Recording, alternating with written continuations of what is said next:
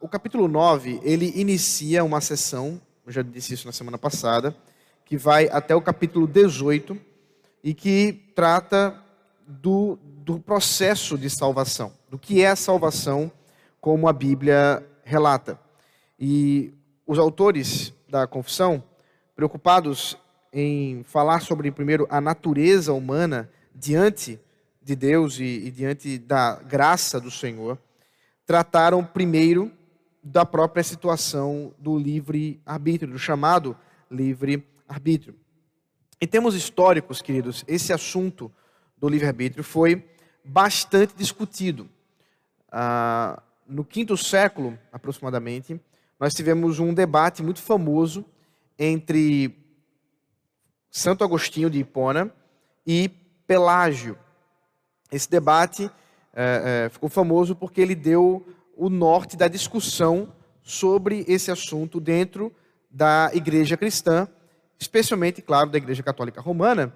Mas se nós lembrarmos que a reforma protestante é um retorno às escrituras e especialmente àquilo que algumas ênfases que foram dadas por Santo Agostinho, eh, considerando, por exemplo, que Lutero era um, um, um freio, um monge agostiniano.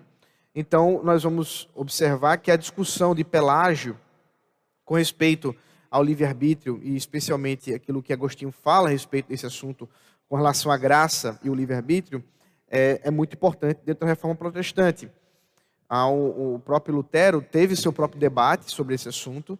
Ele discutiu com um famoso humanista da época, Erasmo de Roterdã, e ele escreveu um livro, um livro chamado uh, O Livre Arbítrio Escravo, onde ele trata sobre o que seria essa liberdade do homem após a queda.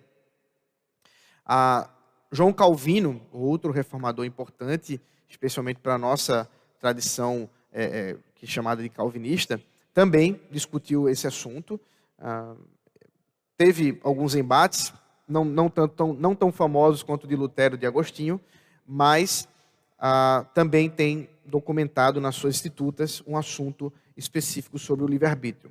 Mas é no século XVII, é, em 1600. Não, desculpa, no século XVI ainda, em 1500. Ah, eu não vou lembrar a data específica agora, que nós temos, 1500 alguma coisa, que nós temos os cânones de Dort, na região da Holanda, numa cidade chamada Dordrecht, nós é, tivemos ali um sínodo, né, um concílio das igrejas reformadas da Holanda, e não só das igrejas reformadas da Holanda, mas foram convidados também pastores e teólogos das igrejas da Escócia, das igrejas da Inglaterra, porque uma discussão se instaurou naquela época com relação a um pastor da igreja, da igreja reformada da, da Holanda, chamado uh, Arminius. Jacó Armínios, é, é a forma como foi traduzido em português, Jacó Armínios, mas Yaakov é o nome dele, Yaakov Armínios. E esse pastor começou a, a, ser professor na Universidade de Leiden, se não me engano, lá na, na Holanda, e iniciou um grande debate com um outro professor já da casa, que tinha um, um certo prestígio, chamado Gomarus, e esse debate foi se acentuando ah, porque Pelágio, desculpa, porque Armínio entendia que era necessário fazer modificações ou uma espécie de é, é, qualificações na confissão belga, que era a confissão de fé, ainda é a confissão usada pelos reformados da Holanda. E por conta desse debate, a universidade ficou dividida a ponto disso chegar até o príncipe. O príncipe Maurício, é, Maurício Nassau, primo de Maurício Nassau, que veio para cá, para Recife, né, que, das famosas pontes. Vocês lembram que os holandeses que vieram para cá eram holandeses reformados. E é exatamente nesse período aí, início do século XVII, que você tem a, a presença reformada aqui e a treta acontecendo lá na Holanda. Né? Então, a pancadaria estava tava, tava ali na, naquela região com o, o príncipe Maurício Nassau, da, da, da família de Orain, né, que a gente chama é, a portuguesada aqui, o, o, forte Orange, né? mas na verdade é Orain, porque é homenagem à, à casa dos é, dos príncipes da Holanda, essa casa que laranja, né? Oranje significa laranja. E enfim, uh, você tem um sínodo que foi é, é, promulgado, que foi é, é decretado pelo príncipe, né? Pelo, pela, pela casa dos, dos governantes da, da Holanda. E aí são convidados teólogos e também aqueles seguidores de Jacó Armínio. Por quê? Porque Jacó Armínio já havia morrido nesse período. A discussão assim, foi longa, né?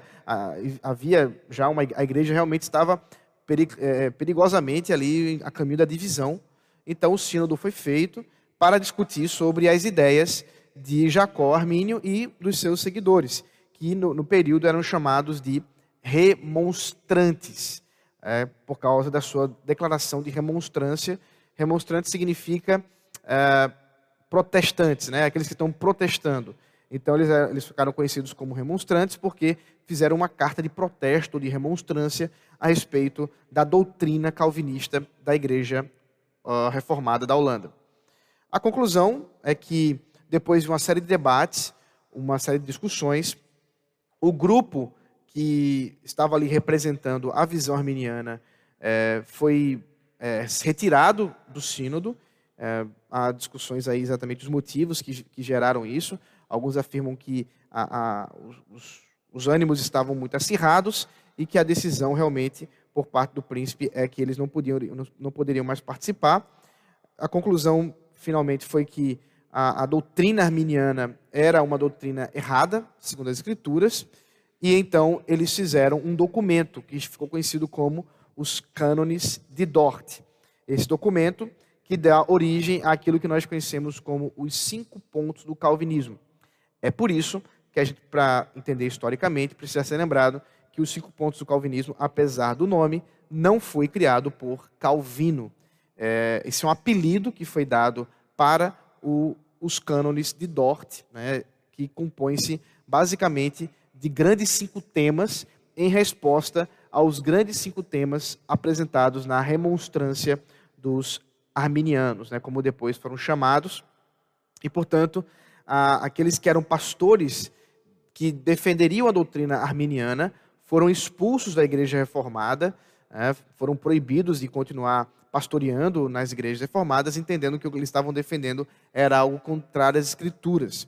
E aí nasce a igreja uh, arminiana, né, que tem esse nome ainda hoje, é muito pequena na, na Holanda, ela tem na Europa, ela tem, ela tem uma pequeníssima expressão, hoje basicamente se afastou das doutrinas básicas da fé cristã, não só a questão da eleição, mas muitas outras. Mas, a, especialmente na virada do século XIX, você tem uma influência muito grande da doutrina arminiana dentro do metodismo wesleyano, e a partir do metodismo wesleyano, você tem uma influência dessa doutrina arminiana para todas as igrejas evangélicas. E hoje, majoritariamente, a, o pensamento evangélico é um pensamento de Armínio. É, claro, guardadas as devidas proporções, nem tudo Armínio concordaria, né, especialmente algumas é, qualificações. Mas, quando a, a, Assembleia de Westminster foi é, é aberta, né, em 1646, 44, desculpe, quando ela foi convocada pelo parlamento inglês, a, o cano, os canos de Dort já haviam sido escritos. Então, o que nós temos aqui no capítulo 9 tem muito a ver com aquilo que foi já discutido, que já foi uh, declarado na, na, no Sino de Dort e nos Cânones de Dort. Eles usaram basicamente muita coisa dali, vão, vão usar também na, na sequência com relação a outras doutrinas. Então, vamos caminhar aqui fazendo a leitura da, da confissão. Eu vou fazer a leitura do primeiro ponto, fazer a exposição, e assim a gente vai seguindo até o quinto parágrafo ou quinta sessão do capítulo 9. Eu acredito que muitas coisas nós poderemos hoje observar de falhas, de equívocos que muitas vezes são observados quando se pensa no livre-arbítrio da a respeito tanto daquilo que as escrituras pensam, como também, especialmente, daquilo que a tradição reformada acredita. Então, vamos para a primeira sessão. Diz assim: Uh, eu estou achando que a minha versão que está aqui está diferente. Mas eu vou ler aqui, aqui eu estou aqui com ela em mãos, não tem problema não. Os irmãos vão acompanhando aqui, eu é, acho que vai dar certo. Ah, ok, acho que vai dar. Deus dotou a vontade do homem de tal liberdade que ele nem é forçado para o bem ou para o mal, nem a isso é determinado por qualquer necessidade absoluta da sua natureza. Então, a primeira sessão diz respeito a uma definição básica, um conceito básico do que é livre-arbítrio. Isso é importante porque o livre-arbítrio pode ser definido de muitas maneiras. Mas dentro da tradição reformada, e é claro, dentro daquilo que as escrituras apontam, o livre-arbítrio aponta sim para uma liberdade de vontade humana.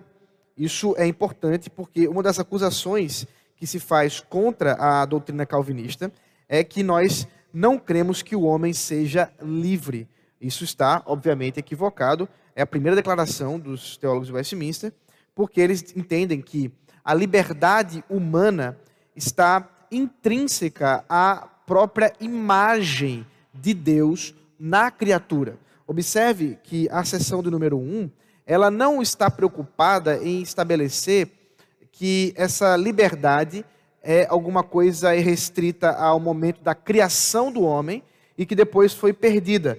Eles vão defender algo diferente a respeito disso, uh, ainda que haja uma modificação na vontade humana. Mas, em termos de liberdade humana, sim, nós cremos que o homem é livre. Livre em que sentido? Bom, ele é livre para fazer o que ele deseja, segundo as suas inclinações. O pastor Jonathan Edwards, famoso teólogo reformado, é, diz exatamente isso quando vai definir livre-arbítrio. Livre-arbítrio é a liberdade para fazer o que desejamos segundo nossas próprias inclinações. Veja, por exemplo, Mateus capítulo 17, verso 12.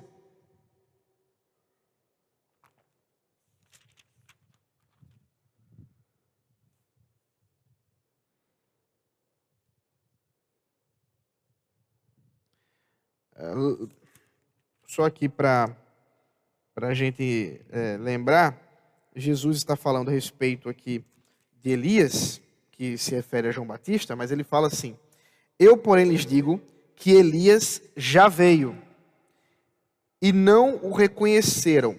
Pelo contrário, fizeram com ele tudo o que quiseram. Assim também o filho do homem irá sofrer nas mãos deles. Veja, a, as Escrituras, e esse é apenas um dos textos que apontam isso, mostra que as ações humanas na história elas são feitas a partir dos desejos do homem. Quando a confissão diz que Deus dotou o homem com uma vontade de tal liberdade, né, que essa, essa vontade do homem tem tal liberdade que ele não é forçado, que ele não é obrigado, que ele não é coagido a fazer qualquer coisa, seja para o bem ou para o mal, o que a confissão está dizendo é exatamente o que Jesus está dizendo aqui que Elias, referindo-se a João Batista, veio, quer dizer, João Batista era um profeta à semelhança de Elias, e que eles mataram João Batista. Né? Vocês devem lembrar do caso, João Batista é, foi profeta da parte de Deus, ele foi é, ungido, foi é, é chamado pelo próprio Deus através de um anjo que falou com seu pai, Zacarias, e Zacarias não acreditou, porque sua mãe, sua mãe, desculpa, sua esposa conceberia e por conta disso perdeu a voz, né? Ficou mudo até que, de fato, nascesse por Isabel o menino João Batista, que foi dado esse nome escolhido, João, né? No caso, foi dado esse nome especialmente por causa, é o melhor dizendo, por, or por ordem do próprio Deus. E é claro, ele depois vai ser conhecido como João Batista, por causa do ministério dele de batizar pessoas. E vocês sabem a história, ele foi preso e que numa noite né, de, de festa, uh, o rei pediu né, a sua enteada que pedisse o que quisesse a ele, e ela pediu a cabeça de João Batista, segundo a, a ordem de sua própria mãe. E com isso, João Batista foi morto. E o que Jesus está dizendo aqui é: ele foi morto porque homens desejaram a sua morte e fizeram, portanto, tudo o que quiseram com João. Ah, esse texto, como muitos outros, apontam para essa situação da vontade humana, que é ela não é coagida, mas antes faz segundo as suas próprias inclinações. Isso significa, queridos, que nós não cremos como cristãos, nós não cremos como reformados num fatalismo ou em um determinismo de vontade. O que é isso? É muito comum dentro da nossa sociedade atual falarmos coisas mais ou menos do, da seguinte forma: ah, não, ele fez isso porque aí vem alguma explicação fatalista sobre o assunto. Por exemplo, ele roubou aquela carteira porque ele não tinha pai. Então, se a declaração está certa, nós concluiríamos o seguinte: todos aqueles que não têm pais também devem roubar carteiras. Isso é verdade? Não. Então significa que não há uma relação de causa e efeito direta entre uma pessoa ter uma família desestruturada, é claro, estou dando um exemplo aqui de não ter pai, né? Claro, um pai presente, mas pensarmos uma família desestruturada, qualquer que seja, para ocasionar uma, uma delinquência, uma violência, seja ela qual for. Mas nós podemos usar outro recurso. Ah, não, ele é um alcoólatra porque ele tem uma genética que predispõe ele ao alcoolismo.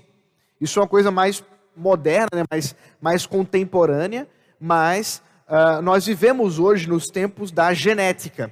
Né? Após a, a, ter a descoberta do DNA né? e decifrar o DNA, e hoje nós podemos fazer todas essas análises a partir da genética do DNA, você tem muitas vezes uma espécie de relação em que certas pessoas nascem com um tipo de propensão genética a certos comportamentos.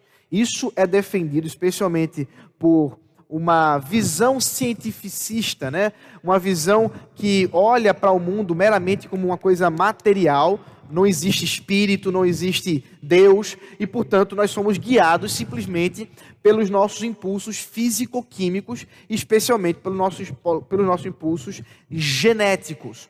Então, a partir do momento que hoje se descobriu né, que existe realmente uma característica inata para certas pessoas, há uma tolerância ao álcool, pensa-se que aquelas pessoas elas teriam uma espécie de justificativa para o alcoolismo. Então você tem esse tipo de justificação ou justificativa. A mesma, da mesma sorte, você vai ter com relação, ou, em alguns âmbitos, né, da ideia da homossexualidade, né, da homoafetividade. Ah, não, essa, isso já foi muito mais defendido. Hoje, o movimento LGBTQI, ele já não, não, não seguem tanto essa estrutura, eles vão apelar mais para a questão da liberdade de, de escolha de cada indivíduo. Mas até um tempo atrás se discutia muito a questão de que existia uma espécie de gene gay. Né? Há pessoas que inatamente estão propensas a desejos homoeróticos ou homoafetivos.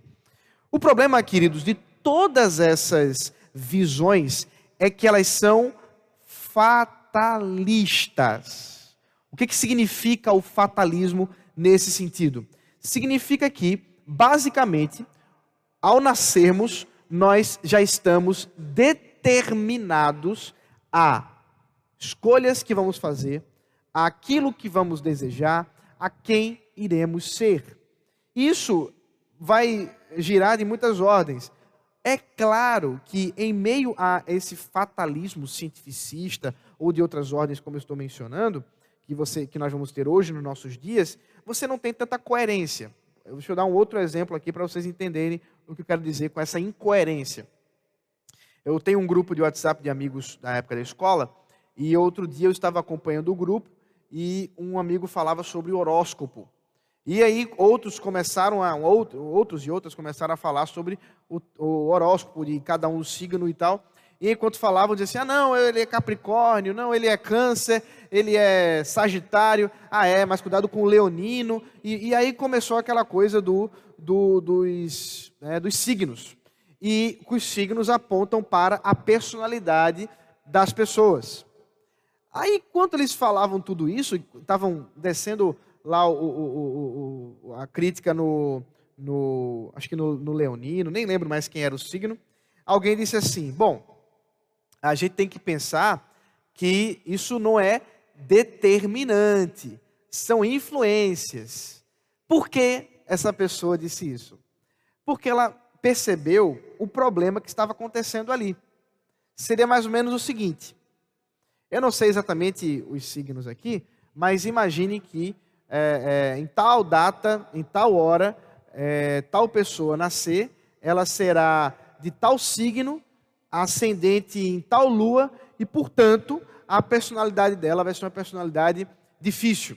Vai ser uma personalidade de alguém é, nervoso, irado, violento, o que seja. Melhor matar. Percebe o problema?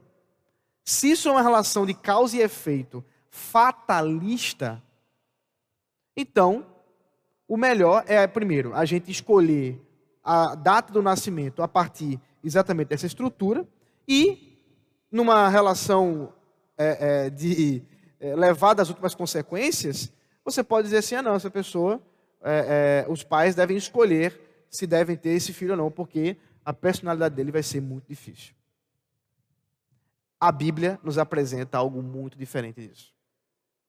Quando falamos do livre-arbítrio, nós vemos que não.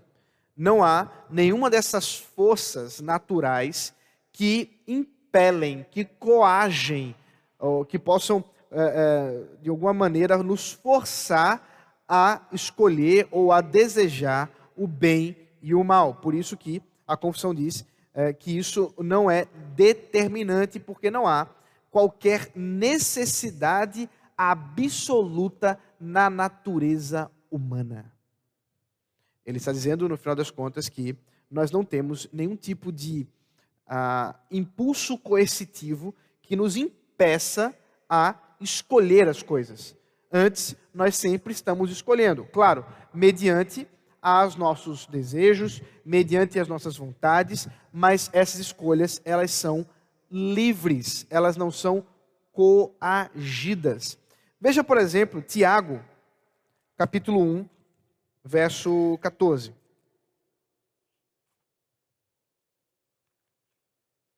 Tiago 1,14.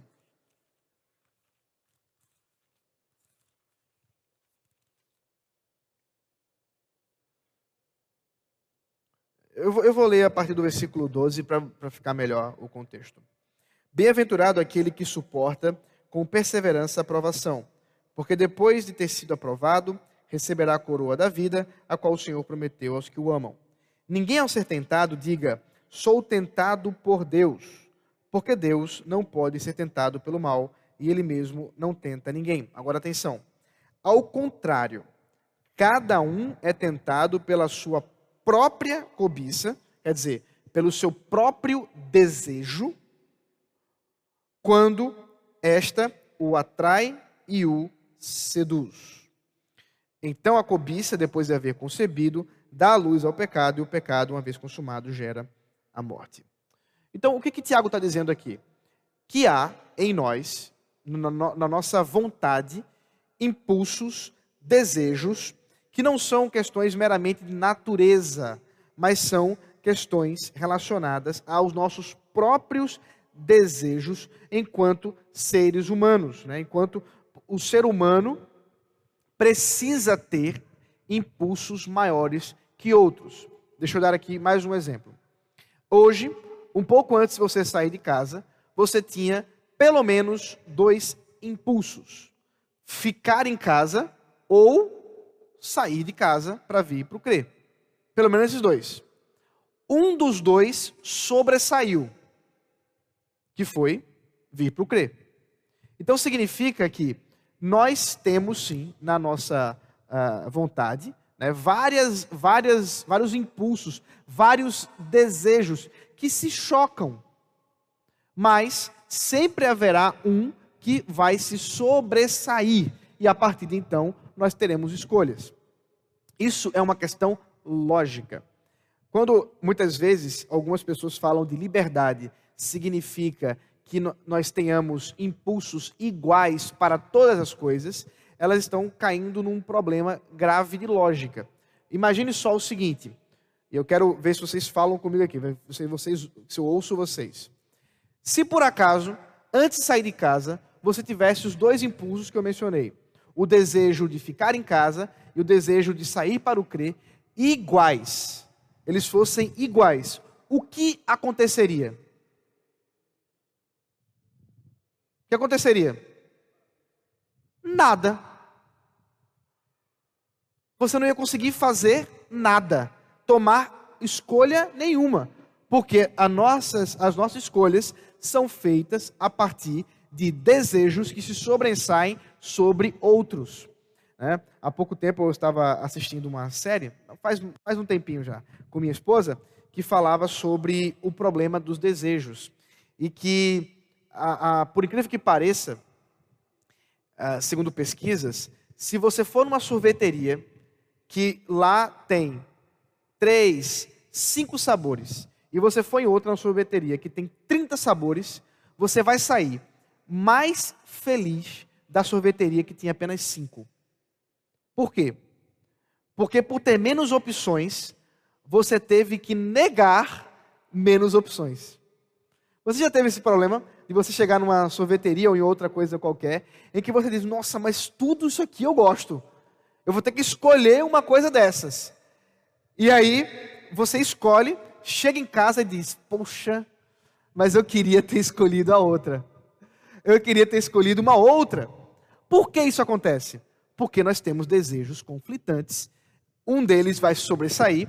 E quando a gente nega a esses desejos, que também são fortes, nós vamos ter aí um problema de arrependimento bem grave. É exatamente isso que a confissão de fé está dizendo. Ela está falando da, da, da nossa própria experiência comum. E quando Tiago fala aqui que aquilo que nos conduz ao pecado são desejos, impulsos, forças do nosso próprio coração em desejar isso, ele não está falando da falta de liberdade, mas exatamente porque somos livres, nós escolhemos isso. Eu vou é, tratar disso com mais detalhes daqui a pouco. Mas o ponto é que essa, esse quadro de, de conceituação do que é o livre-arbítrio nos mostra que essa mesma definição está atribuída tanto para quando nós somos criados, né, na situação é, primeira né, de criados, depois na situação é, queda, né, pós-queda, depois na redenção e também na glorificação. E é exatamente esses quatro próximos aspectos que a confissão vai tratar. Ela vai falar do aspecto do livre-arbítrio na criação, o aspecto do livre-arbítrio pós a queda, o aspecto do livre-arbítrio pós a redenção em Cristo Jesus e o aspecto do livre-arbítrio na glorificação no estado de glória. Então, vamos aí para nossa segunda sessão, que diz o seguinte. Um, deixa eu abrir aqui. O homem, em seu estado de inocência, tinha a liberdade e o poder de querer e fazer aquilo que é bom e agradável a Deus, mas mudavelmente ou mutavelmente, de sorte que pudesse decair dessa liberdade e poder. Então, o que que a confissão está tratando aqui agora? Da situação criada, de quando Adão e Eva, tendo sido criados por Deus, segundo a imagem e semelhança do Criador, detinham a liberdade e o livre-arbítrio. Agora, como é que era esse estado, que ele chama de estado de inocência, diante do livre-arbítrio? Bom, o homem era livre, está aí, expresso, e ele tinha o poder. Essa palavra, de, essa palavra poder é muito importante aí. Ele tinha o poder de querer e fazer aquilo que é bom. Isso era a situação do homem. Ele foi capacitado, quando criado, com o poder e, consequentemente, o querer de fazer o bem. No entanto, como Eclesiastes 7, 29, texto que o reverendo Rodrigo gosta muito, diz: o homem não permaneceu nesse estado. Veja, por favor, comigo, Eclesiastes 7, 29.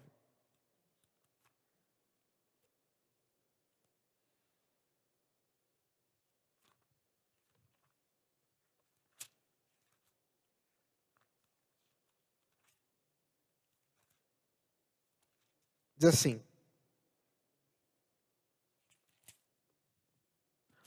O que descobri é que é tão somente isto: que Deus fez o ser humano reto, mas ele se meteu em muitos problemas. Né? Essa é uma, uma forma de descrever a situação que o homem foi criado. Ele foi criado reto. Ele foi criado moralmente perfeito. Mas o estado de perfeição do homem não se manteve assim. Por quê? Porque Deus criou o homem com uma natureza que era possível mudar essa situação. O homem poderia mudar o seu desejo. Veja comigo aí o capítulo 2, verso uh, 15. 2,15. O Senhor Deus tomou o homem e o colocou no jardim do Éden para o cultivar e o guardar. E o Senhor Deus ordenou ao homem: De toda árvore do jardim você pode comer livremente, mas da árvore do conhecimento do bem e do mal você não deve comer, porque no dia em que dela comer, você certamente morrerá. Então observe, Deus criou o homem com vida.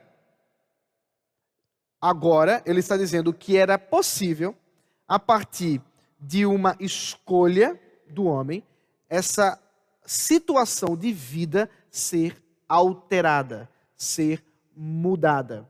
É claro que aqui nós não temos toda isso, é, tudo explicitado daquilo que o resto das escrituras vai nos mostrar, que essa situação de morte para com o homem não era somente uma morte física, mas antes da morte física, nós estamos falando também de uma morte espiritual. Vamos ver isso em Efésios daqui a pouco, quando formos tratar da parte do livre-arbítrio pós a queda.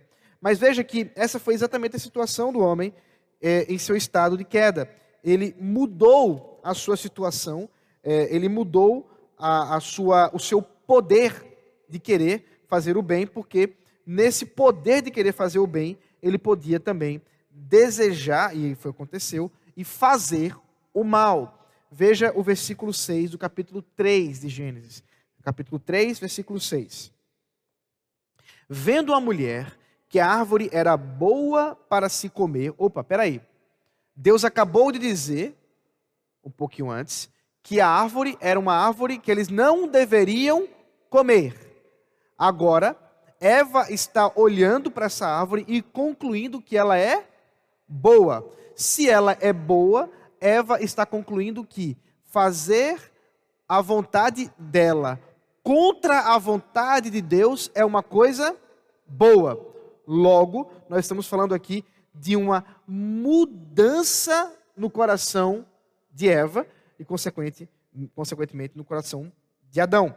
Ela também era boa para se comer, agradável aos olhos e árvore desejável para dar entendimento. Tomou do seu fruto comeu, deu também ao seu marido e ele comeu.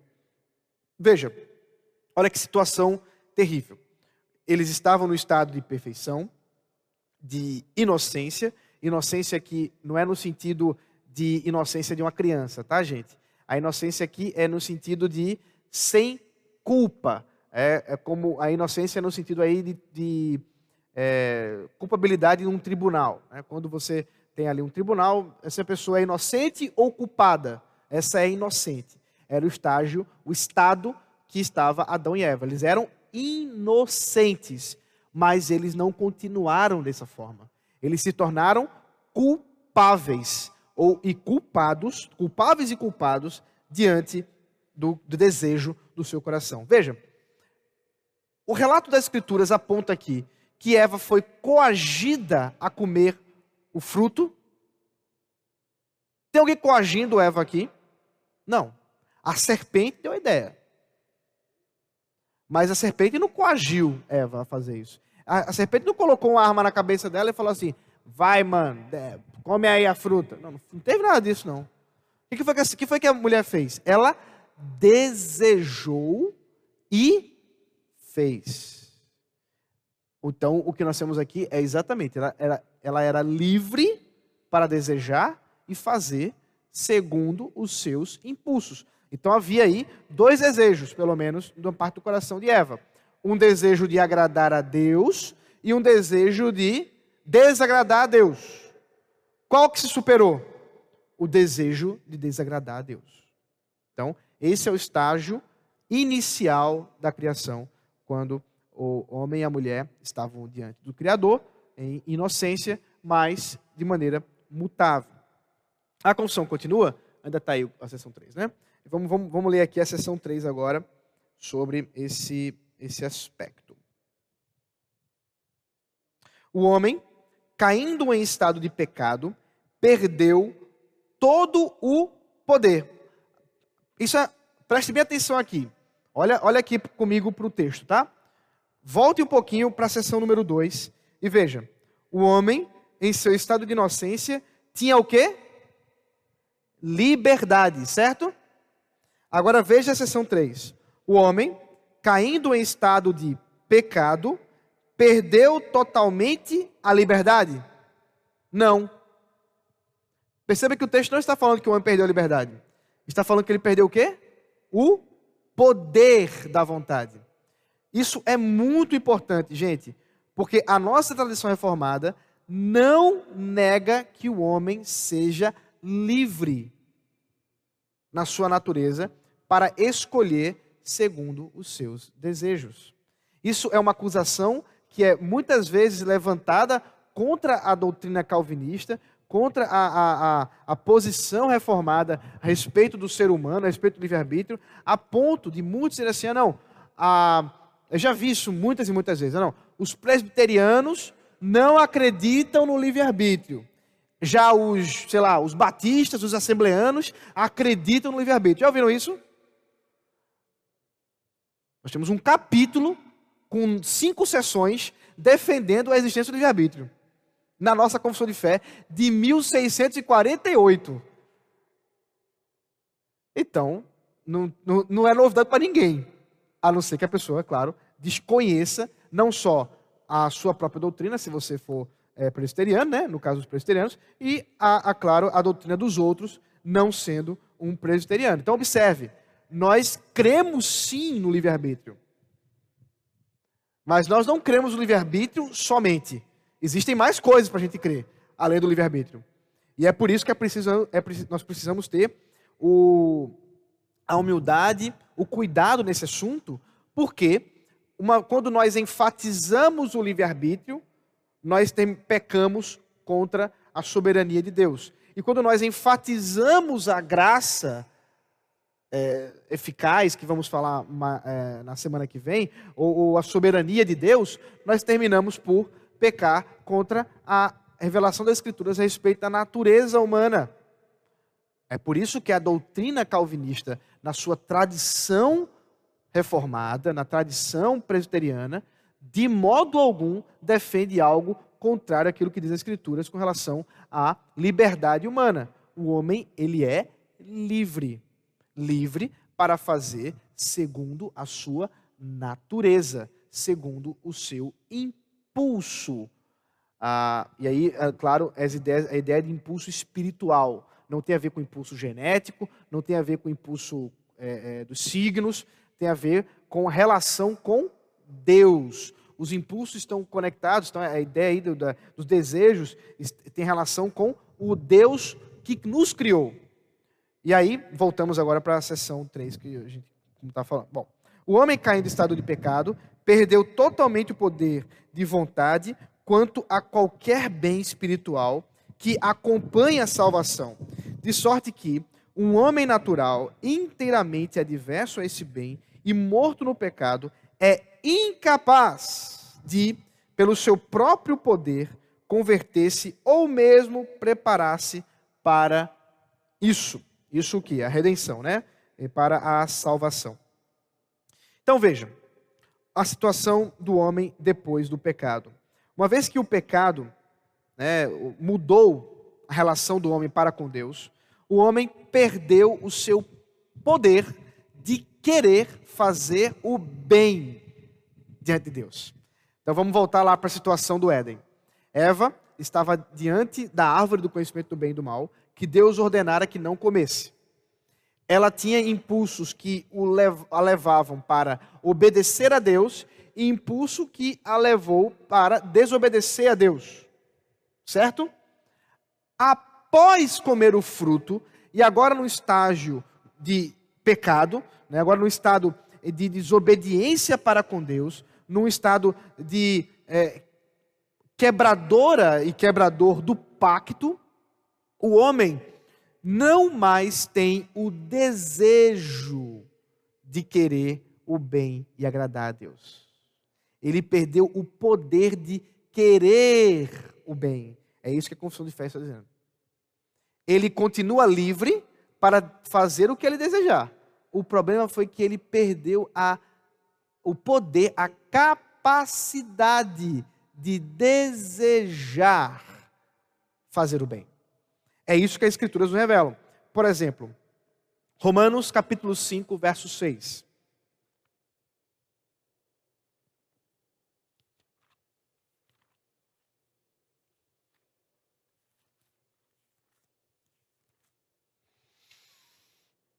Porque Cristo, quando nós ainda éramos fracos, morreu ao seu tempo pelos ímpios.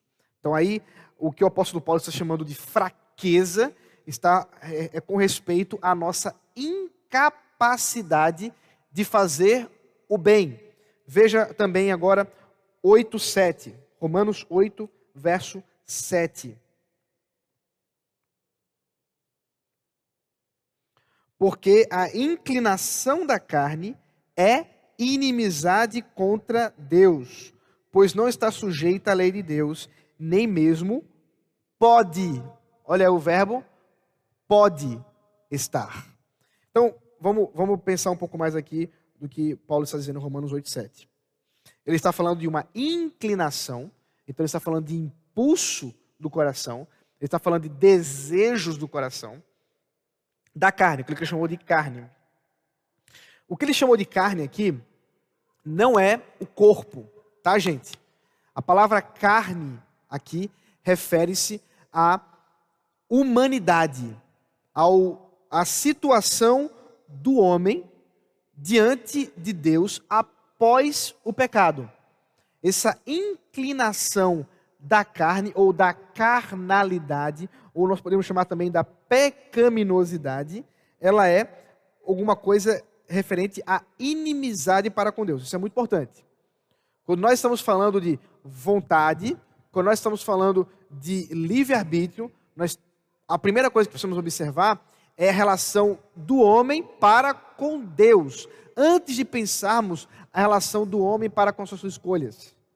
Porque o livre-arbítrio, como tendo sido criado pelo próprio Deus ao homem, né, a liberdade do homem foi criada pelo próprio Deus, ela é dependente da relação do homem para com esse Criador, para com Deus.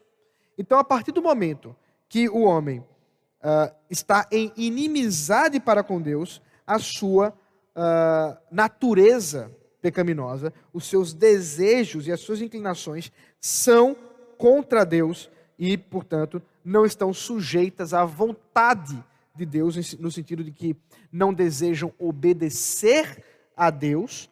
Consequentemente, é, Paulo diz, ah, não, é, é, nem mesmo pode estar sujeita a essa lei, portanto, os que estão na carne não podem, versículo 8, agradar a Deus.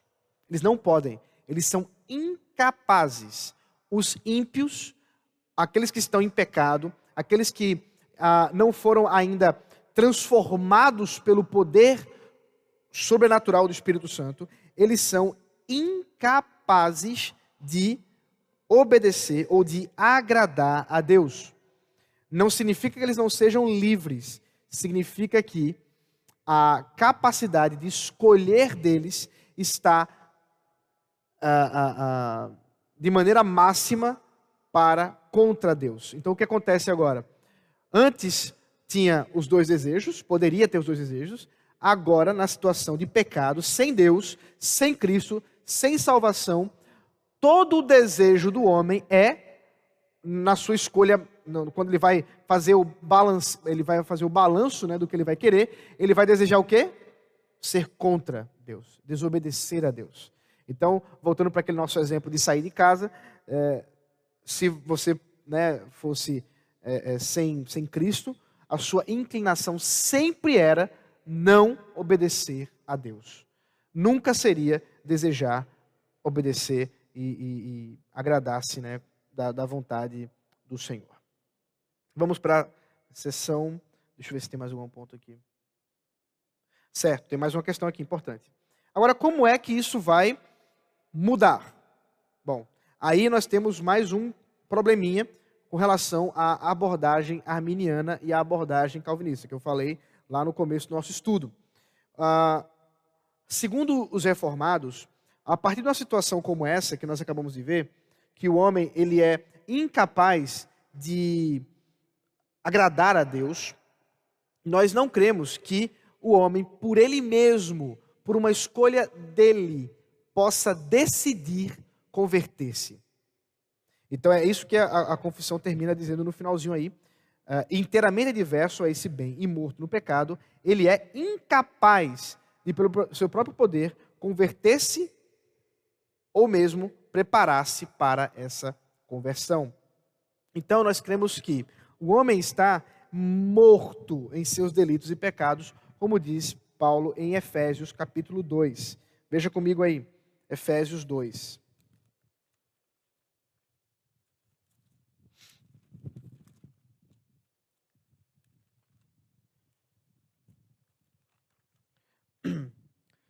Um a cinco.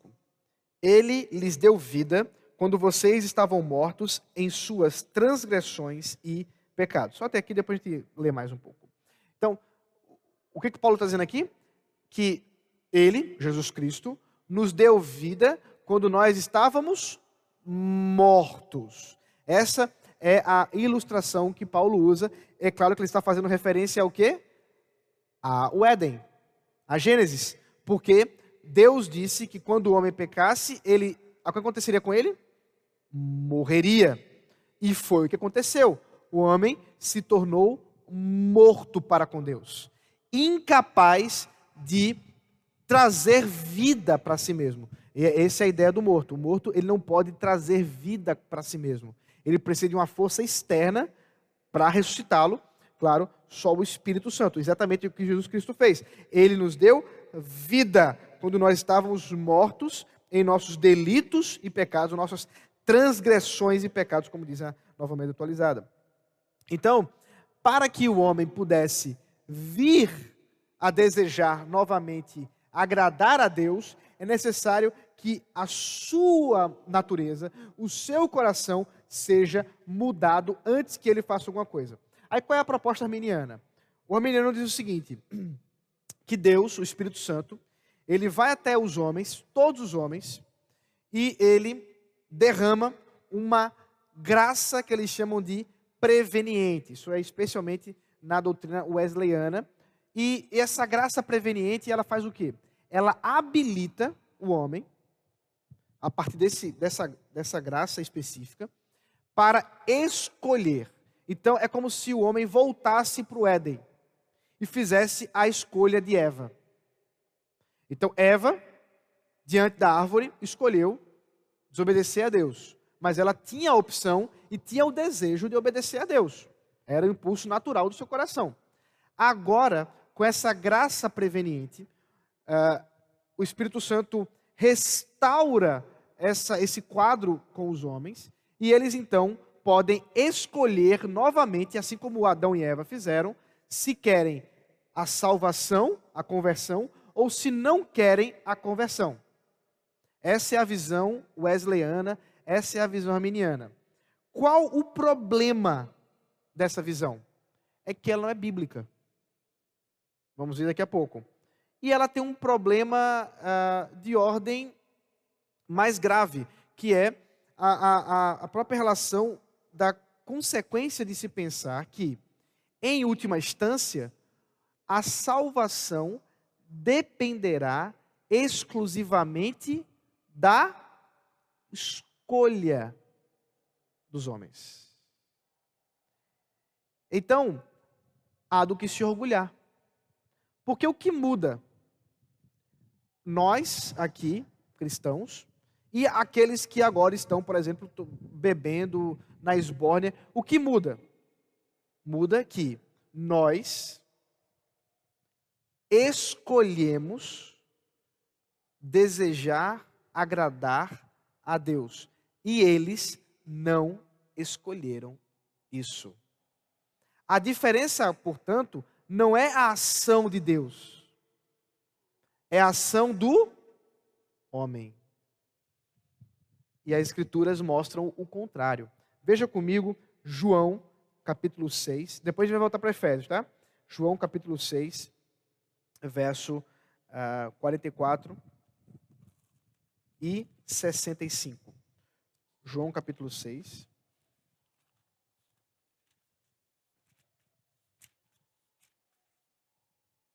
Verso 44.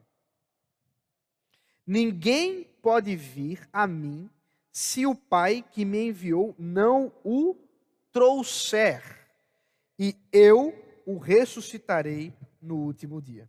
Agora veja o versículo 65. E prosseguiu: Por causa disto é que falei para vocês que ninguém poderá vir a mim se não lhe for concedido pelo Pai. O que Jesus está dizendo é o seguinte: é que a diferença entre aqueles que vêm a Cristo e aqueles que não vêm a Cristo não é a escolha humana, mas a escolha de Deus. Porque o Pai que concede que eles sejam trazidos até Cristo. Não é uma questão de decisão humana. Veja, volte comigo agora para Efésios capítulo 2. E vamos ler até o versículo 5.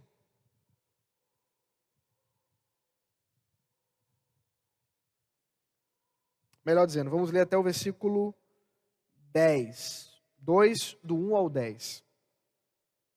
Ele lhes deu vida quando vocês estavam mortos em suas transgressões e pecados, nos quais vocês andaram no outro tempo, segundo o curso deste mundo, segundo o príncipe da potestade do ar, do espírito que agora atua nos filhos da desobediência. Entre eles também nós todos andamos no passado, segundo as inclinações da nossa carne, mesma expressão que ele usou lá em Romanos, fazendo a vontade da carne e dos pensamentos. E éramos, por natureza, filhos da ira, como também os demais. Veja que Paulo em nenhum momento está negando aqui a liberdade do homem. Está apenas dizendo que a decisão do homem livre era pecar. Agora vem o mais de Deus. Esse versículo 4, esse mais versículo 4, é um dos, dos adver, é, das, uma das adversativas mais importantes da história da humanidade. Porque a situação do homem era de pecado e desobediência com Deus. Versículo 4. Mas Deus. Veja, não é mais o homem, é mais Deus. Isso é muito importante. Mas Deus, sendo rico em misericórdia, por causa do grande amor com que nos amou, estando nós mortos em nossas transgressões, ele repete, nos deu vida juntamente com Cristo pela graça vocês são salvos. Perceba que a graça é o único meio de salvação. Não é a vontade humana, não é a liberdade humana, é a graça. Esse, por isso que nós cremos dentro dos cinco slogans da reforma, né? Vocês lembram? Uh, sola fide, né? Sua fé. Solus Christus, somente Cristo. Sola gratia, somente a graça. Uh, deixa eu me lembrar o resto. So, sola Escritura, somente a Escritura. E soli Deo Glória, somente a Deus a glória. Agora vamos voltar para o versículo 6. E juntamente com ele nos ressuscitou e com ele nos fez assentar nas regiões celestiais em Cristo Jesus. Deus fez isso para mostrar nos tempos vindouros a suprema riqueza da sua graça, e não a suprema riqueza da sabedoria humana, em bondade para conosco em Cristo Jesus. Versículo 8 aí, importantíssimo. Porque pela graça vocês são salvos, mediante a fé, e isto não vem de vós, ou melhor dizendo, de vocês. NA, fala de vocês. Tava, é, decora o voz, aí fica complicado. Isso não vem de vocês, é dom de Deus, não de obras, quer dizer, não de escolha humana, para que ninguém se glorie, pois somos feitura dele, criados em Cristo Jesus, para boas obras, as quais Deus de antemão preparou para que andássemos nela. Perceba, portanto, que a doutrina da chamada graça preveniente, ou dessa preparação, como é, é, a confissão está dizendo que não existe, né? o homem não pode se preparar para a conversão, ela é contrária às Escrituras. As Escrituras revelam claramente que a graça de Deus ela é soberana e age no coração humano de maneira eficaz transformando aquele que estava em pecado em nova criatura, em um novo ser e, portanto, agora capaz, porque já é um novo ser, porque já foi convertido, e é o que vamos ver, vamos ver agora, ter o poder de novo de agradar a Deus. Agora sim, houve uma mudança. Vamos voltar aqui agora para a leitura, sessão de número 4, que diz o seguinte: quando Deus converte um pecador e o transfere para o estado de graça, então, estado de inocência, estado de pecado e agora estado de graça. Ele o liberta da sua natureza, da sua natural escravidão ao pecado, e somente pela sua graça, pela graça de Deus, o habilita a querer e fazer com toda a liberdade o que é espiritualmente bom, mas isso de tal modo que por causa da corrupção ainda nele existente, o pecador não faz o bem perfeitamente, nem deseja somente o que é bom, mas também o que é mal. Então agora nós temos uma nova situação de livre-arbítrio. É, a confissão está dizendo o seguinte: que essa graça, como nós acabamos de ver, ela alcança o pecador e habilita ele a querer e a fazer o que é bom agradar a Deus. Ele está agora habilitado a fazer o que é bom, porque a graça já restaurou aquele homem. Ele não tem, ele não vai escolher, portanto, querer essa graça. A partir do momento que a graça já abundou nele, né? Já o transformou, ele passa a desejar e a querer fazer o bem. Veja Colossenses, desculpe. Veja Espera aí. Colossenses capítulo 1, verso 13.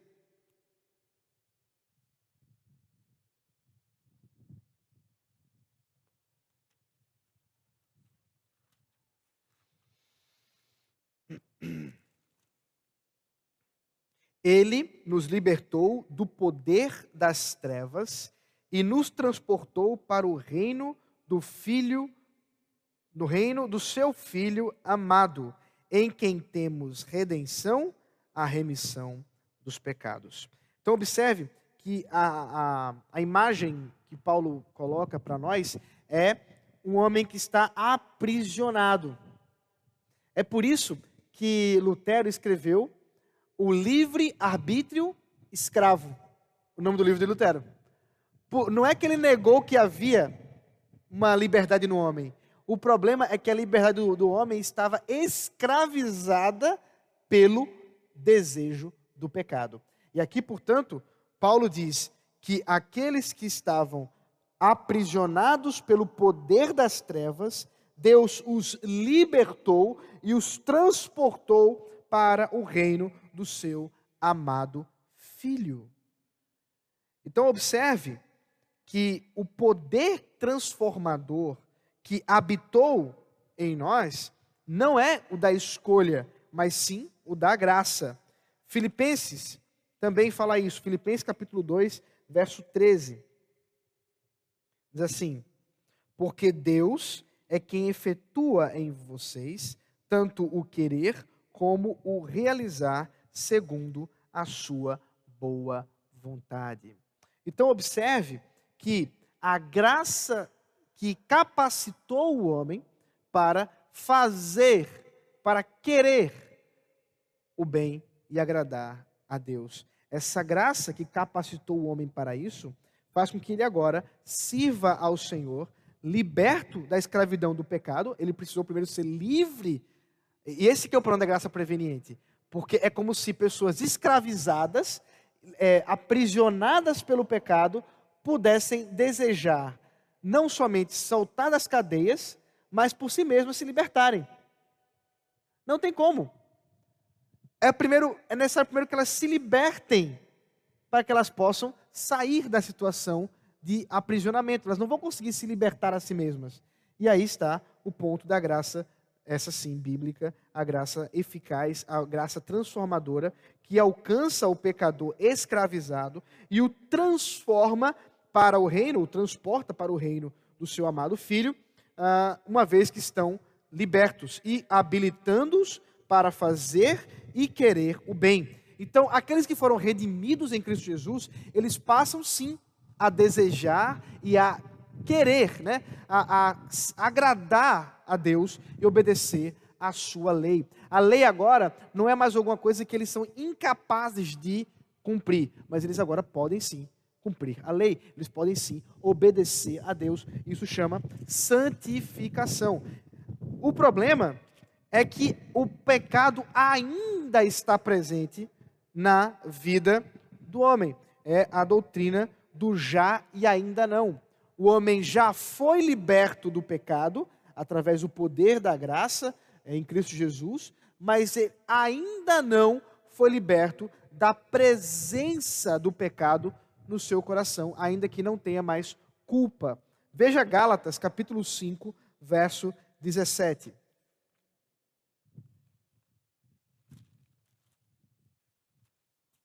Gálatas 5, verso 17. Porque a carne luta contra o espírito, e o espírito luta contra a carne, porque são opostos entre si, para que vocês não façam o que querem. Então o que Paulo está dizendo aqui? Que existe uma batalha espiritual no nosso coração. Aqueles que foram redimidos por Cristo Jesus, eles são. Ah, ah, eles iniciam agora uma batalha espiritual, uma luta interna no seu coração entre o espírito, que é, aí nesse caso refere-se ao impulso de agradar a Deus, e a carne, que se refere ao impulso de desagradar a Deus, que ainda está presente em nós, mesmo que redimidos. Os crentes têm desejos de pecar. A confissão está dizendo isso. Os crentes ainda desejam desobedecer a Deus. No entanto, Deus os habilitou a lutar contra esse desejo para que, em santificação, eles obedeçam ao Senhor. Isso é o processo de santificação. Nós vamos falar sobre isso, tem um capítulo sobre santificação. Ah, os puritanos, que é o movimento que, que formou a, a Confissão de Fé de Westminster, eles são muito famosos pela ênfase com santificação. E vocês vão ver que a santificação é um momento é, da confissão que tem bastante detalhamento, que fala muito sobre esse assunto. Mas a gente já pode adiantar para dizer que a santificação é esse processo que o crente inicia quando é liberto da escravidão do pecado, até a glória, quando Jesus Cristo nos transformar completamente, para aí nós estarmos num novo estágio, que é da sessão número 5, onde nós vamos encerrar nosso estudo de hoje. Que diz o seguinte: É no estado de glória que a vontade do homem se torna perfeita e imutável, imutavelmente livre para o bem somente. Aí está um ponto interessante. Vamos começar de trás para frente. Um dos problemas daqueles que acusam a teologia reformada de negar a liberdade humana ao enfatizar o problema do pecado na escravidão do nosso coração é que eles dizem o seguinte: ora, o homem só é livre se o desejo de fazer o bem e o desejo de fazer o mal estiver presente no coração humano. Nós já vimos que isso é um problema, porque se assim fosse verdade, o homem não faria nada. Mas tem um problema maior. É o, o problema da glória. Que é o seguinte: se a liberdade humana está atrelada ao impulso de fazer o bem e fazer o mal, significa que no paraíso, na, na, na glória, nos novos, no novos céus e nova terra, quando Cristo vier nos buscar, nós não seremos mais livres, porque não haverá mais pecado, não haverá mais desejo de pecar.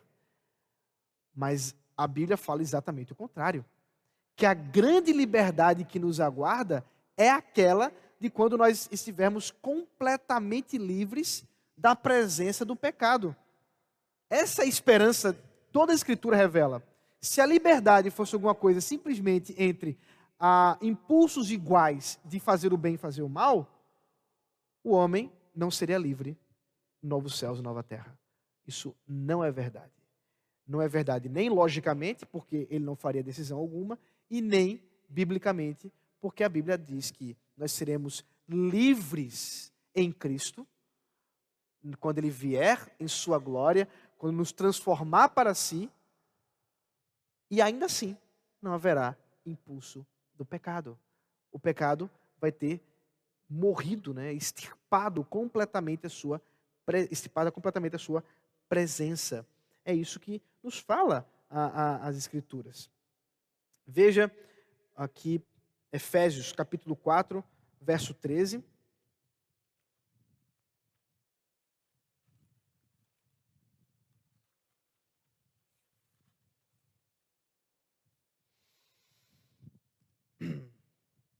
Até que todos cheguemos à unidade da fé e do pleno conhecimento do Filho de Deus, ao estado de pessoa madura, à medida da estatura da plenitude de Cristo. O apóstolo Paulo está falando aqui sobre a questão da presença dos dons espirituais e tal, mas o ponto é que tudo isso é um trabalho que Deus está fazendo na igreja até que nós cheguemos a essa maturidade espiritual até que nós cheguemos à plenitude da estatura de Cristo. O que significa isso? É nós sermos como Cristo, perfeitamente como Cristo. Claro, não como Deus, perceba, mas é como Cristo, homem, sem pecado. Essa é a ideia.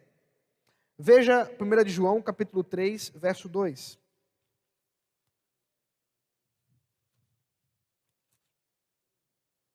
Amados, agora somos filhos de Deus, mas ainda não se manifestou o que haveremos de ser. Sabemos que, quando ele se manifestar, Jesus Cristo, seremos semelhantes a ele, porque haveremos de vê-lo como ele é. Então perceba a mesma ideia, João agora, primeiro foi Paulo, agora João. Mesma ideia. Nós estamos caminhando para cada vez mais sermos mais parecidos com Cristo. Esse parecer com Cristo, obviamente, não significa sermos Deus, como, ou como deuses, como algumas seitas falam. Mas aqui, sermos como Cristo, e ele fala assim, por quê? Porque nós o veremos, veremos face a face. Quem pode ver Deus face a face? Aqueles que não têm pecado. Então a ideia aqui de semelhança com Cristo é a ausência da presença do pecado. Essa é a nossa expectativa final. É o estado de glória, quando a nossa vontade se tornar perfeita e tão livre que ela vai escolher somente fazer o bem. Não haverá mais impulsos para o mal, mas antes o impulso para o bem sempre vai sobressair. Sempre será a nossa escolha fazer o bem. Hoje ainda amargamos o pecado. Ainda amargamos as nossas escolhas erradas de fazer o mal, mas aguardamos aquele dia em que isso vai encerrar, em que nós teremos finalmente a, a, a presença de Cristo e a ausência do pecado. Tá bom, queridos? Vamos orar? Obrigado, Senhor, pelo tempo que o Senhor nos deu aqui, por esse tempo de instrução na tua palavra. Nós te louvamos e bendizemos porque o Senhor não, nos deixou numa situação de pecado, de inimizade para contigo, mas o Senhor nos deu a, a graça. Graça essa que nós não merecíamos, mas que nos transportou para o reino do teu Filho amado, Jesus Cristo, nos libertou do império das trevas, da força do pecado, da condenação do pecado e nos dá hoje condições de, em santificação, lutarmos contra o pecado em obediência a Ti, Senhor, e desejar cada vez mais Te agradar. Nós te louvamos e bendizemos por isso, em nome de Cristo Jesus. Amém. Deus abençoe, meus irmãos, e até domingo, se assim o Senhor permitir.